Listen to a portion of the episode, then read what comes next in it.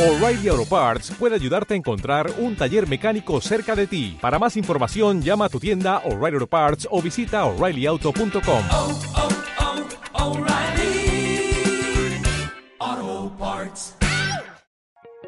Bienvenido al podcast de Tierra de Avivamiento.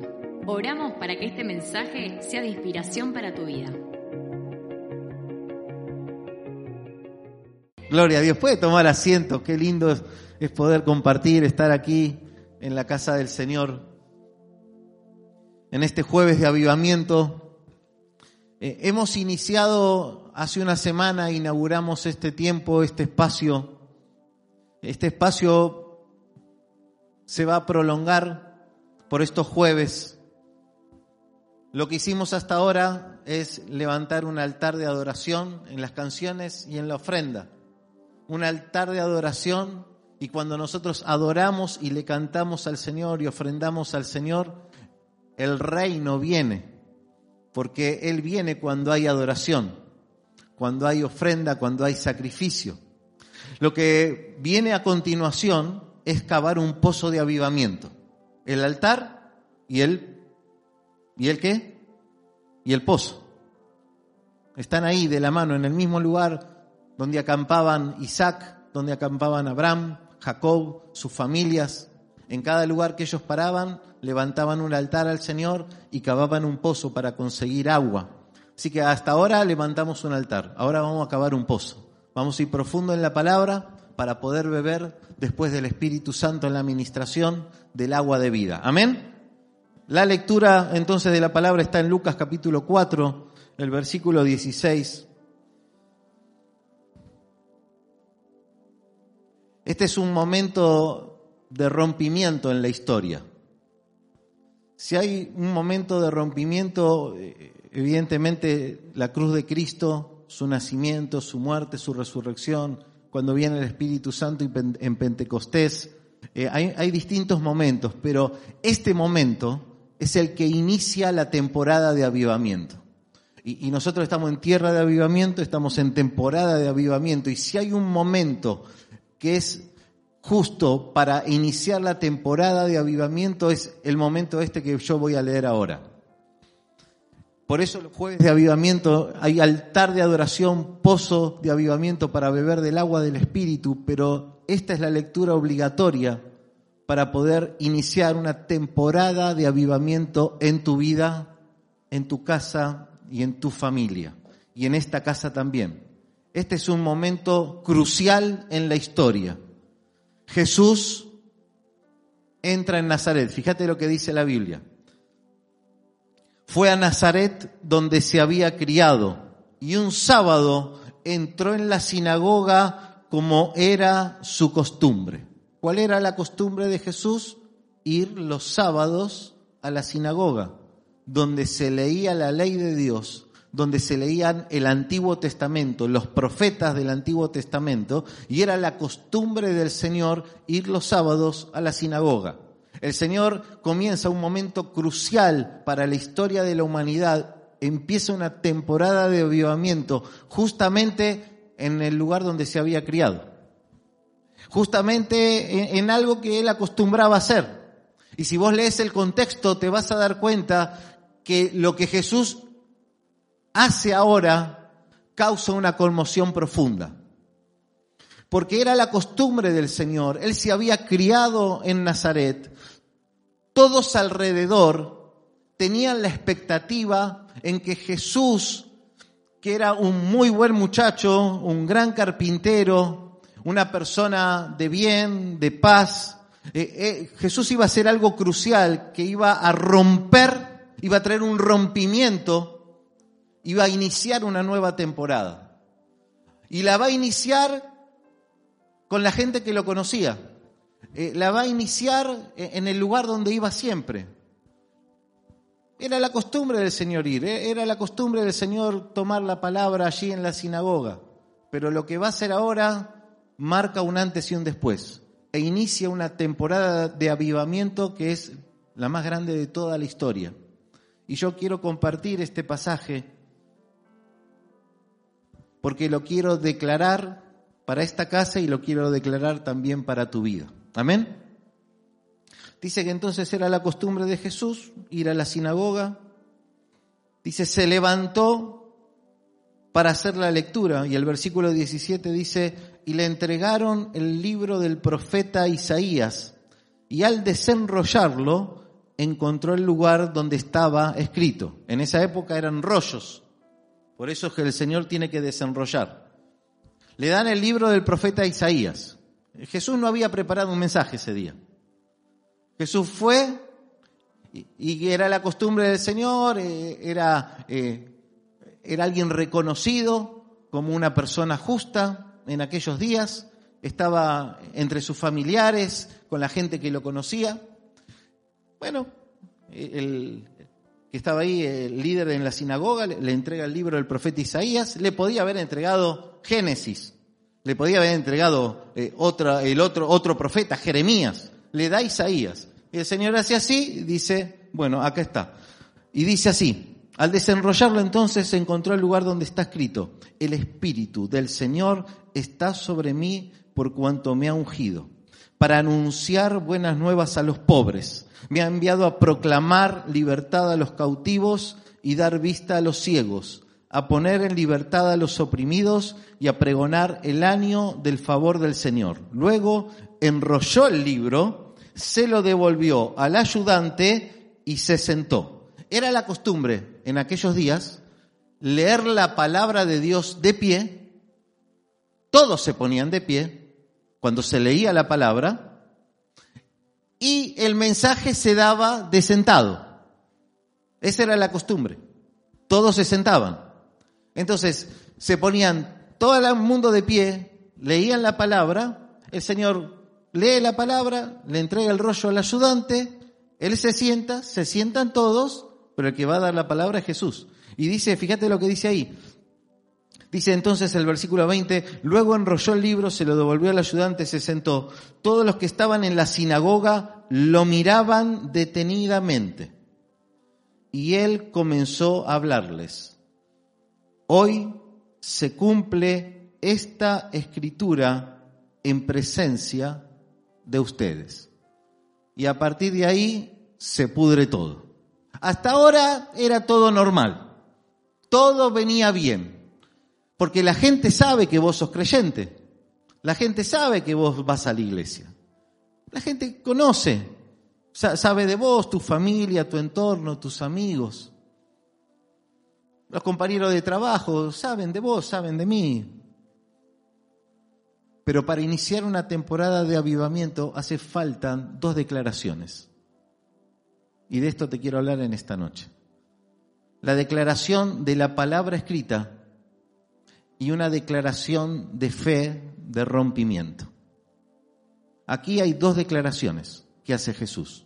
Primero, la declaración de la palabra escrita. Evidentemente, hubo algo que en la lectura llamó la atención a la gente, porque dice la Biblia que cuando Jesús se sienta para empezar el mensaje, estaban todos mirándolo detenidamente. ¿Qué va a decir? Yo no sé si fue por la entonación que puso, yo no sé si fue por el ambiente, por algo cambió. Estaba Jesús ahí. Era el mismo que conocían siempre, pero había algo que estaba sobre él. Estaba el Espíritu Santo sobre él. Porque ahí dice, quiero volver a leer, y lo voy a leer de la Reina Valera. Poneme ahí el capítulo entonces 4 de Lucas de la Reina Valera, el versículo 18. Al Señor le entregan el rollo y comienza la primera declaración.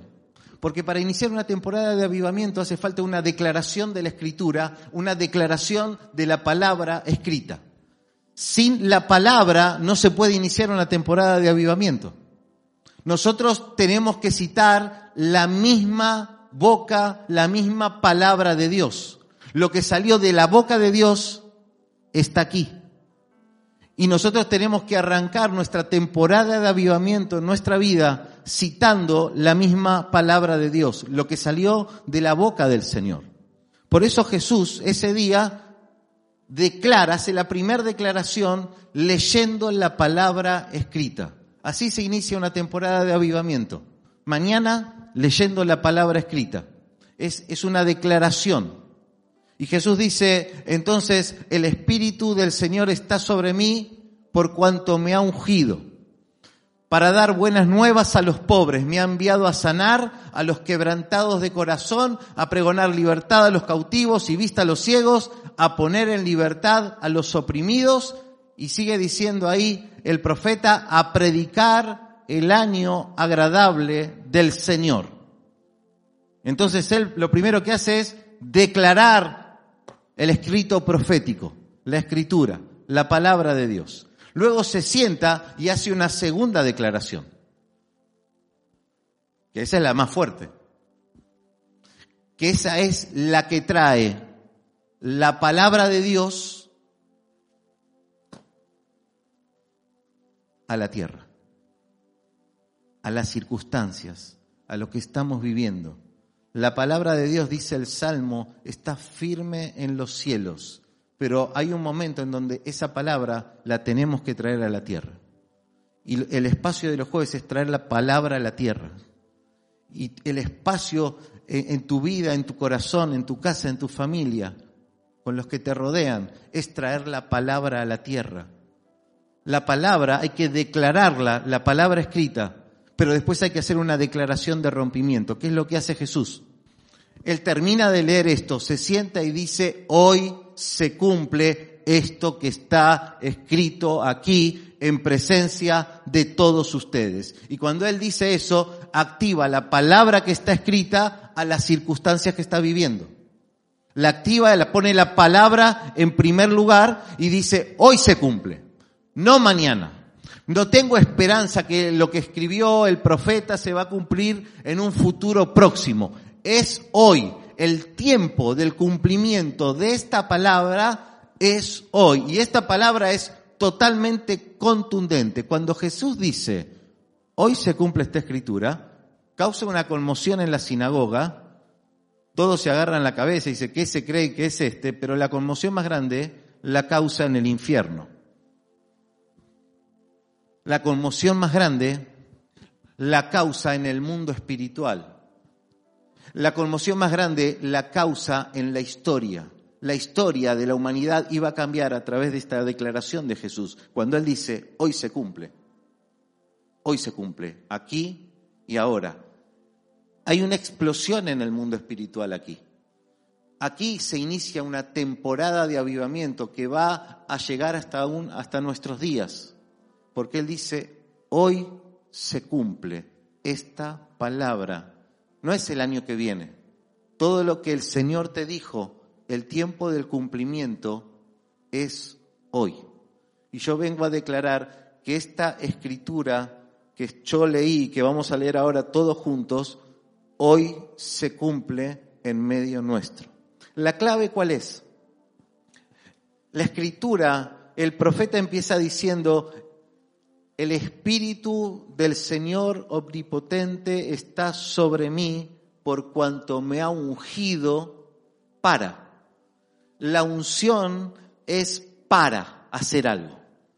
Y él empieza a mencionar punto por punto toda necesidad del ser humano. Él dice, eh, yo vengo a anunciar buenas noticias a los pobres. A los pobres nadie le da buenas noticias porque están en la pobreza, porque cada mañana se levantan en pobreza, y la pobreza del ser humano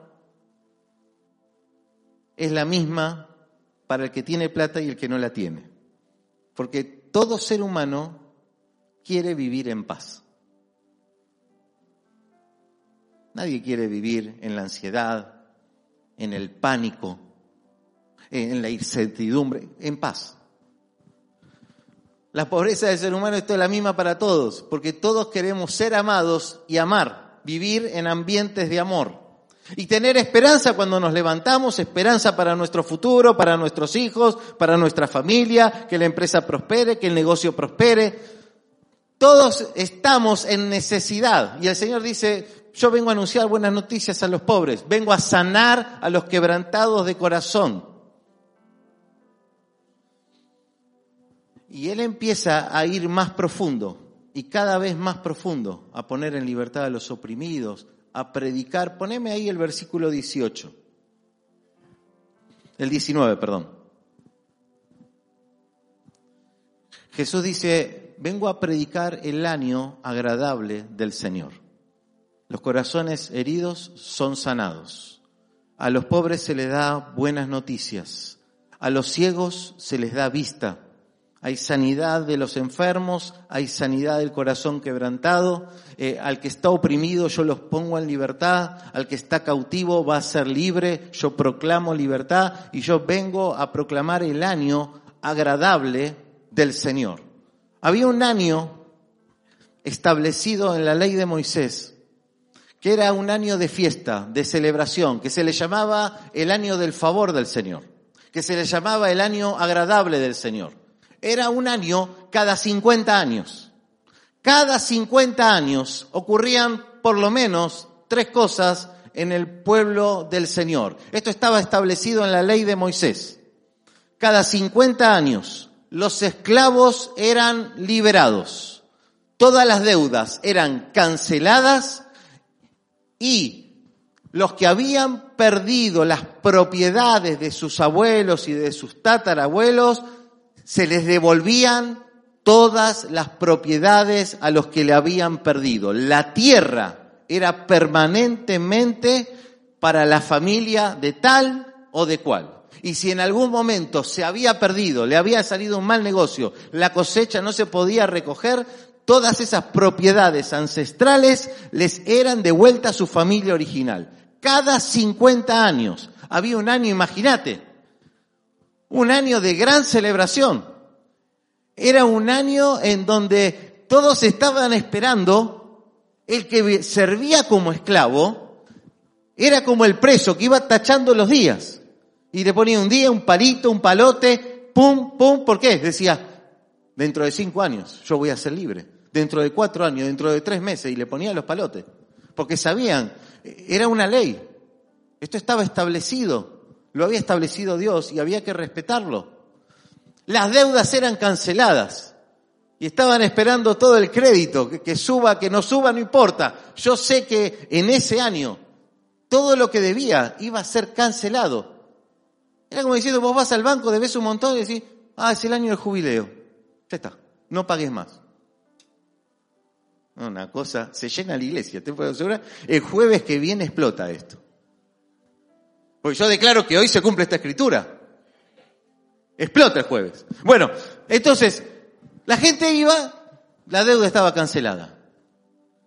Y los que vivían en un lugarcito porque habían perdido, no, porque yo, mis abuelos, mis tatarabuelos, no, porque tenían campos y tenían propiedades, pero yo ahora estoy pasando, en, llegaba el año, decía, ¿usted qué perdió? No, yo tengo soy de el apellido tal, y, ah, el apellido tal le correspondía a estos campos, estos viñedos, tenía haciendas y bueno, entonces en el año del jubileo se les devolvía todo. Este es el año que ellos llamaban el año del favor del Señor, el año agradable a Dios. Cuando Jesús se para en Nazaret, dice, ustedes no tienen que esperar 50 años para que suceda esto. Ustedes no tienen que esperar 50. No es que, ah, pero al Señor le agrada esto. Si había un año que a Jesús, que al Padre y que al Espíritu Santo le agradaban en el cielo, es el año de la fiesta del jubileo. Ese era el año que más les agradaba a las tres personas de la Trinidad. Vos decís, el esclavo ponía los palotes y tachaba los días. El Señor en el cielo ponía los palotes y tachaba los días. Él quería que el pueblo experimente la cancelación de las deudas, volver a las propiedades, que los esclavos sean libres. Era el año agradable del Señor. A veces nosotros Pasamos por circunstancias en nuestra vida que decimos, ¿qué pasa que Dios no me contesta? ¿Qué pasa? Y el Señor sufre con nosotros. El Señor sufre con nosotros, como sufría con esa gente. Eh, había ley, la ley de Dios era cada 50 años y el Señor estaba esperando el año 50 para que los esclavos sean liberados. Ahora, ese día, Jesús se para y Él dice, no hay que esperar 50 años, esto es una fiesta ahora de todos los días. Amén, amén, amén hoy se cumple esta escritura delante de ustedes. No hay que esperar 50 años para esto. Hoy se cumple la escritura. Es hoy. El cumplimiento de la escritura es hoy. Por eso hoy vamos a predicar el Evangelio. Por eso hoy vamos a orar por los enfermos. Por eso hoy vamos a recibir un toque del Espíritu Santo que traiga libertad, sanidad y vida eterna. Hoy se cumple la escritura.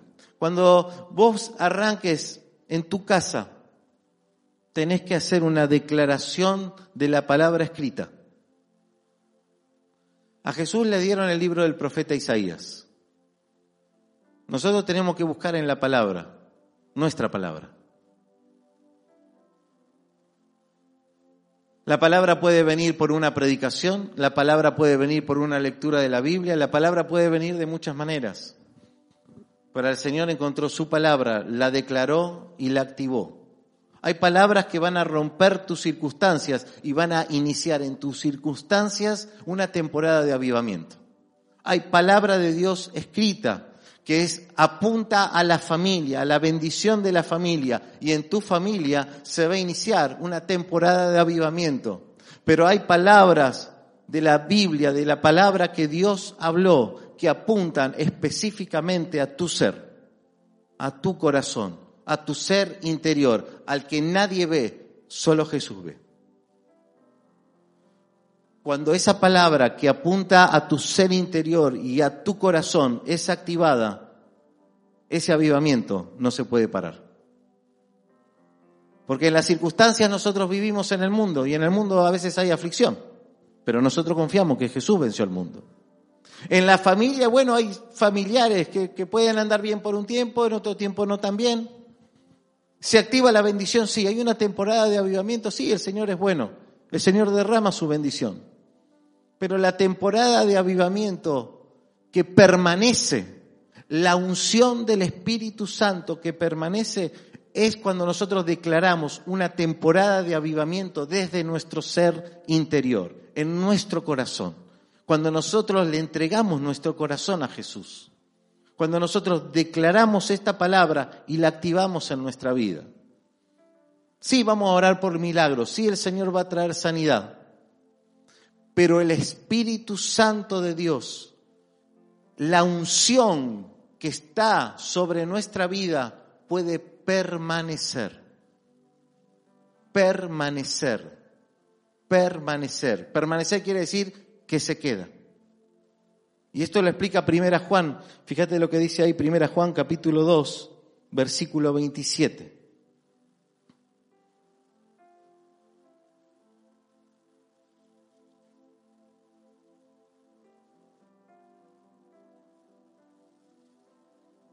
Estamos cavando un pozo, amén. Estamos yendo profundo ahí en la palabra. Uh, de lo que declaró Jesús ahí. Eso va a durar, por supuesto, toda la vida hasta que Cristo venga, ¿eh? todos los jueves. Salvación, sanidad, liberación, todo va a ocurrir. Amén. Ahora, eh, fíjate lo que dice Primera Juan. 2.27. En cuanto a ustedes, la unción que de Él recibieron permanece en ustedes y no necesitan que nadie les enseñe. Esa unción es auténtica, no es falsa y les enseña todas las cosas, permanezcan en Él, tal y como Él les enseñó. Que vos estés aquí hoy un jueves es porque estás permaneciendo. Y la escritura, yo quiero activar esta escritura en tu vida, la estoy declarando y yo digo, hoy se cumple esta escritura en tu vida, si vos decís amén, ¿no? Dice que permanezcan en él tal como les enseñó. Pero bueno, pastor, ¿qué quiere decir permanecer en él? Bueno, estamos ahí en Primera Juan capítulo 2, esto lo explica la misma carta en el capítulo 4. Fíjate lo que dice, Primera Juan capítulo 4, versículo 13. ¿Cómo permanecemos en él? ¿Cómo permanecemos en la unción?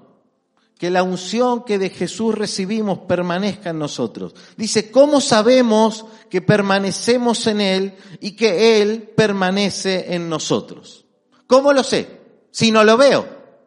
¿Cómo lo sé si a veces no lo siento? ¿Cómo lo sé si yo meto la pata también? ¿Cómo lo sé? ¿Cómo sé que yo permanezco en Él, Él permanece en mí y la unción está sobre mí, así como estuvo sobre Jesús? ¿Cómo lo sé? ¿Cómo sabemos que permanecemos en Él y que Él permanece en nosotros? Porque nos ha dado de su Espíritu. Y nosotros hemos visto, dice el versículo 14, y declaramos que el Padre envió a su Hijo para ser el Salvador del mundo. Si alguien reconoce que Jesús es el Hijo de Dios, Dios permanece en él y él en Dios. Si alguien reconoce que Jesús es el Hijo de Dios, Dios permanece en él y él en Dios. Y nosotros hemos llegado a saber y creer, no es tan difícil el Evangelio que Dios nos ama. Y nosotros hemos llegado a saber y a creer que Dios nos ama. ¿Cómo permanece la unción en nosotros? Si alguien reconoce que Jesús es el Hijo de Dios, Dios permanece en Él. Y nosotros también podemos permanecer en Él. La temporada de avivamiento se activa con una palabra escrita y con una declaración de rompimiento. Hoy se cumple esta palabra. Hoy se cumple esta palabra. Yo quiero declarar que hoy se cumple esta palabra en tu vida, en tu vida y en tu vida. Hoy se cumple esta palabra. Una palabra de permanencia, una palabra de avivamiento en el ser interior. Claro que vamos a, a, ministrar en el nombre del Señor y el Señor se va a glorificar en esta casa y va a haber testimonios de sanidad, testimonios de libertad, milagros que se van a multiplicar, porque a eso el Señor le agrada. Es justamente el año agradable del Señor. Y el Señor dijo, no va a ser un año cada 50, acá el año es una temporada, una temporada de avivamiento, pero ese avivamiento empieza en nuestro ser interior. Ese avivamiento permanece cuando nosotros permanecemos en Él. La unción que hemos recibido permanece en nosotros. Ahora, la unción que recibió Jesús permaneció en él durante toda su vida, durante la crucifixión, en su resurrección y en su vida eterna, porque hay algo que no podemos perder de vista cuando nosotros leemos la palabra y nos acercamos al Señor. Estamos yendo más profundo. Ahora vamos a beber del agua del Espíritu, ¿eh? Pero nosotros hay algo que no podemos perder de vista, que es la eternidad.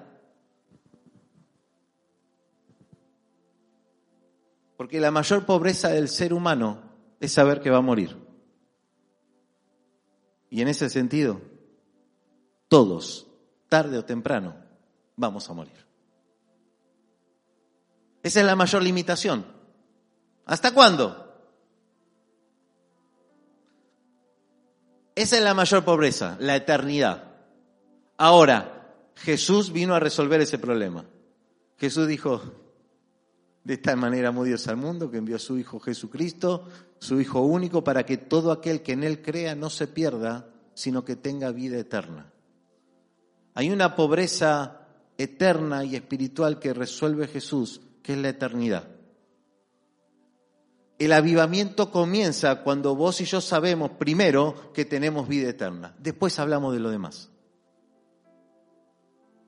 Si vos hoy estás seguro, estás segura que tenés vida eterna, porque aquí dice, quiero leerlo de nuevo, porque digo, hoy se cumple la escritura en alguna persona que está aquí entre nosotros. Dice eh, primera Juan 4, el versículo 15. Si alguien reconoce que Jesús es el Hijo de Dios, Dios permanece en él y él en Dios. Una permanencia. Cuando Dios permanece en nosotros, lo primero que nos da es vida eterna.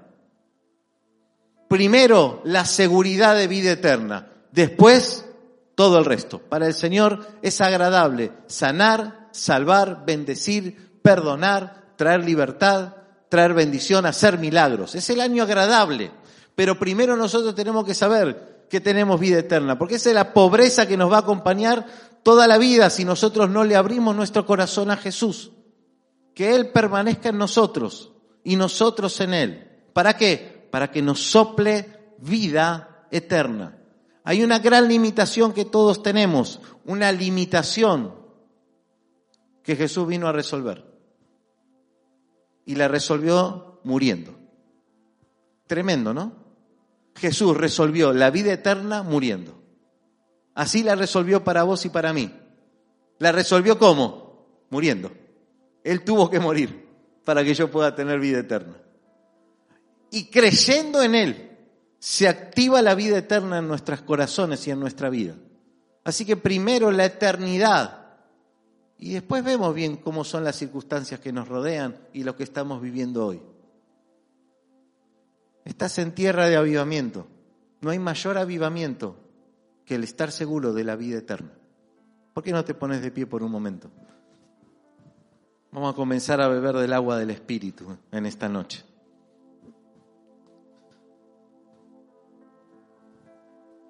Hemos cavado en la palabra, pero por un momento allí donde estás, cerra tus ojos. Yo necesito que toda la iglesia esté orando, porque esta es una noche de seguridad y salvación. Primero la vida eterna. Hoy se cumple la escritura de que serás salvo, de que cree en Jesús. Si alguien reconoce que Jesús es el Hijo de Dios, Dios permanece en él. Porque cuando nosotros reconocemos que Jesús es el Hijo de Dios, podemos entender el sacrificio de la cruz.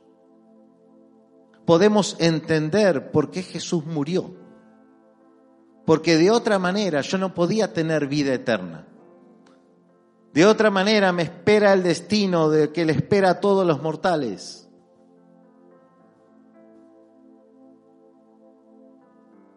Porque el pecado y la oscuridad están en nuestro corazón. Pero cuando hay eternidad yo puedo entender por qué Jesús murió. Jesús murió para perdonar, para salvar, para limpiar se necesitaba un sacrificio para el perdón de los pecados. Y cuando Jesús se para y dice, vengo a predicar el año agradable del Señor, Él también estaba diciendo, ya no quiero más holocaustos y sacrificios de animales, ni que ninguna persona tenga que padecer y condenarse por la eternidad. Ahora Jesucristo, Él mismo dio su vida. Murió para que tengas vida vos una vida eterna. Así que comenzá a planificar tu eternidad desde hoy hacia adelante. Hoy se cumple esta escritura. Comenzá a planificar tu vida de hoy hacia la eternidad. Vas a ver cómo las circunstancias que te están rodeando empiezan a ser muy, muy temporales, muy, muy pequeñas por un poco de tiempo. Sí, sí, estoy sufriendo, pero es por un poco de tiempo. Sí, sí, es, es verdad, no me está yendo bien, pero es por un poco de tiempo. Yo tengo eternidad, yo tengo, pero yo tengo una vida que no se termina, que no se termina, que no se termina. Y ahí empieza a haber perspectiva y el Señor dice, hoy se cumple esta escritura, hoy se cumple esta escritura, hoy se cumple esta escritura. ¿Qué hay que hacer? Reconocer que Jesucristo es el Hijo de Dios, para que Dios permanezca. Hay personas aquí que dicen, bueno, pero yo no sé yo no lo merezco, no estoy muy seguro, no estoy muy segura. Para que la unción del Espíritu Santo permanezca en tu vida, tenés que reconocer que Jesús es el Hijo de Dios y recibir el regalo del perdón de tus pecados. Todos los pecados son perdonados. El año agradable del Señor. Los oprimidos son puestos en libertad los ciegos reciben la vista y a los cautivos se les proclama la libertad, la libertad, la libertad. Así que mientras estamos todos orando, esta será una noche especial. Si vos todavía no estás seguro, no estás segura de tu eternidad con Dios. Y vamos a orar juntos en esta noche para que hoy el Señor, que se paró hace dos mil años y dijo, hoy se cumple la escritura en presencia de los que estaban allí, se cumpla hoy en tu vida. Seguridad de eternidad, perdón de pecados y vida eterna, el mensaje del Señor, el mensaje de la cruz. Primero eternidad y después hablamos de todo lo demás. Así que yo quiero preguntar en esta noche, ¿cuántos de ustedes hoy todavía no están seguros de su eternidad con el Señor? De una permanencia de Dios sobre tu vida para siempre. Porque hoy te vas a ir con esa seguridad. Porque hoy se cumple esa escritura en tu vida. Yo lo declaro en el nombre de Jesús. Y si vos estás sintiendo que eso es para vos, allí donde estás, levanta tu mano bien alto, bien alto, al cielo.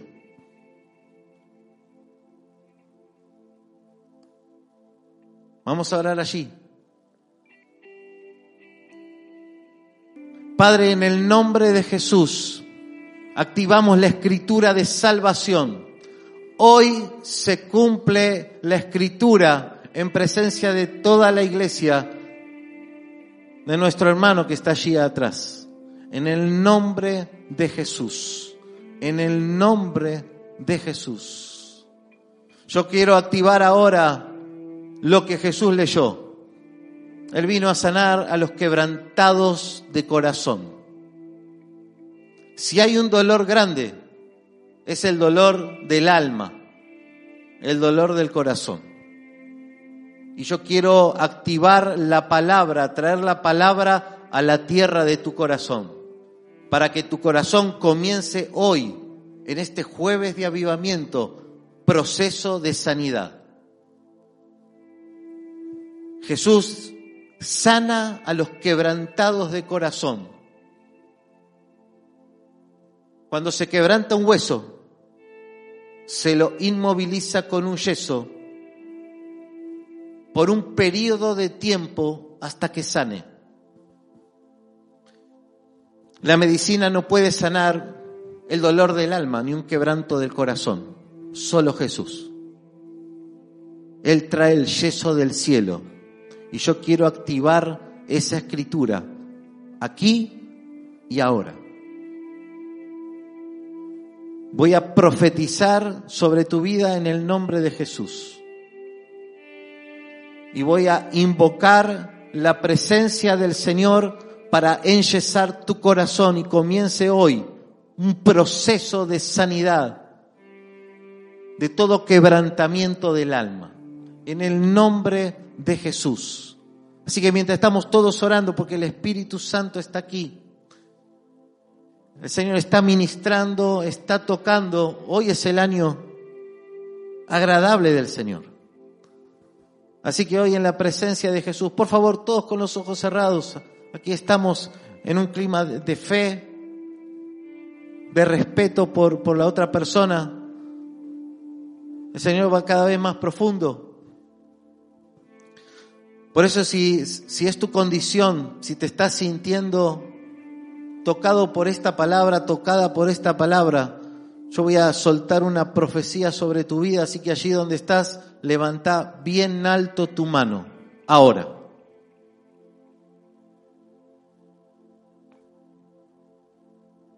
Ahora, Señor, en el nombre y en tu nombre, Jesucristo, por la unción que hay en esta casa.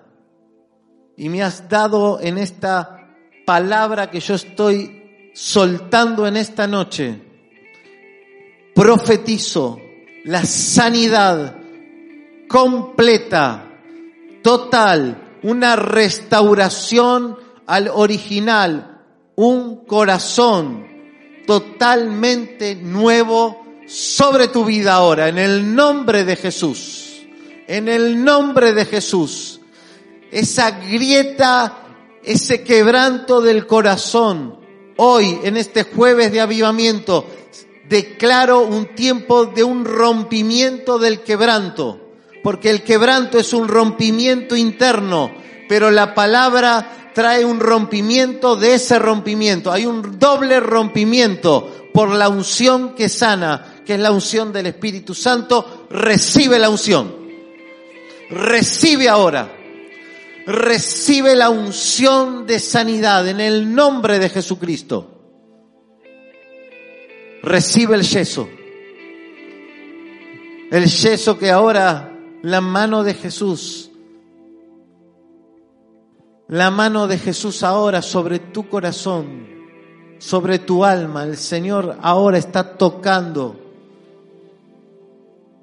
está imponiendo manos el Señor. Impon manos, Señor.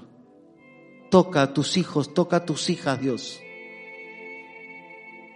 Estás trayendo imposición de manos ahora sobre el corazón, sobre el corazón, sobre el corazón, Dios.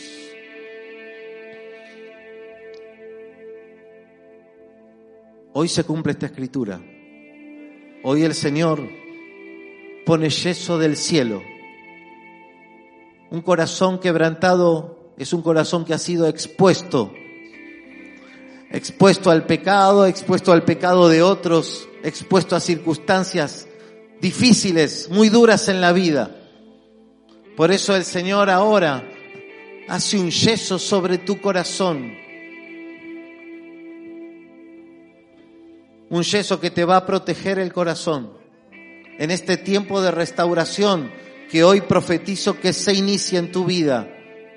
En pocos días, en pocos días, en pocos días vas a tener un corazón totalmente fuerte. Por eso, Señor, ahora sana toda enfermedad del corazón, toda arritmia en el nombre de Jesús se va ahora. En el nombre de Jesús, todas las válvulas del corazón son destapadas ahora. En el nombre de Jesús, recibe sanidad, recibe sanidad de tu corazón de carne también ahora en el nombre de Jesús. Hoy se cumple la escritura. Él vino a dar vista a los ciegos. Recibe sanidad de tu corazón ahora. En el nombre de Jesús. Destapa las válvulas, Dios. En el nombre de Jesús. Pon el ritmo original. Pon el ritmo original presión alta, ahora se va, presión baja, ahora se va, se estabiliza, se estabiliza el ritmo de tu corazón, el ritmo del cielo. El Señor pone su corazón cerca del tuyo para que lata al ritmo del cielo en el nombre de Jesús, al ritmo original. Empieza a latir el corazón ahora al ritmo original en el nombre de Jesús. En el nombre de Jesús. Recibe sanidad, recibe sanidad, recibe sanidad ahora en el nombre de Jesús. En un sentir de eternidad, nosotros podemos caminar en permanencia con Dios. Padre, alarga la vista a toda persona que ha perdido la visión de eternidad. Hoy nuestro hermano tuvo seguridad de eternidad. Pero a veces, Señor, nosotros tenemos una visión muy corta. Por eso el Señor en esta noche alarga tu vista de eternidad. Si vos creías que todo se terminaba mañana, mañana es tu año de jubileo, mañana es tu temporada. Si vos creías que las deudas no se iban a cancelar, el Señor se cancela toda deuda hoy, este año. No dentro de 10 años cuando se termine el crédito, no dentro de 20 años a ver si recupero todo lo que perdió mi vida, mi familia, mis hijos. En el nombre de Jesús, hoy se cumple esta palabra en presencia de cada uno de ustedes. Este es el año del favor del Señor. El 2020 es el año del favor del Señor. Y hoy se cumple toda palabra, toda escritura, se activa hoy en el nombre del que dijo, hoy se cumple la escritura, en el nombre de Él, del Rey de Reyes y del Señor de Señores, en el nombre del que vive por los siglos de los siglos, en el nombre de Él. Se cumple, se cumple, se cumple. Se activa la palabra, activo la palabra, en el nombre de Jesús, en el nombre de Jesús. Gracias por escucharnos. Te invitamos a buscarnos en tierradeavivamiento.org y conocer los horarios de nuestras reuniones.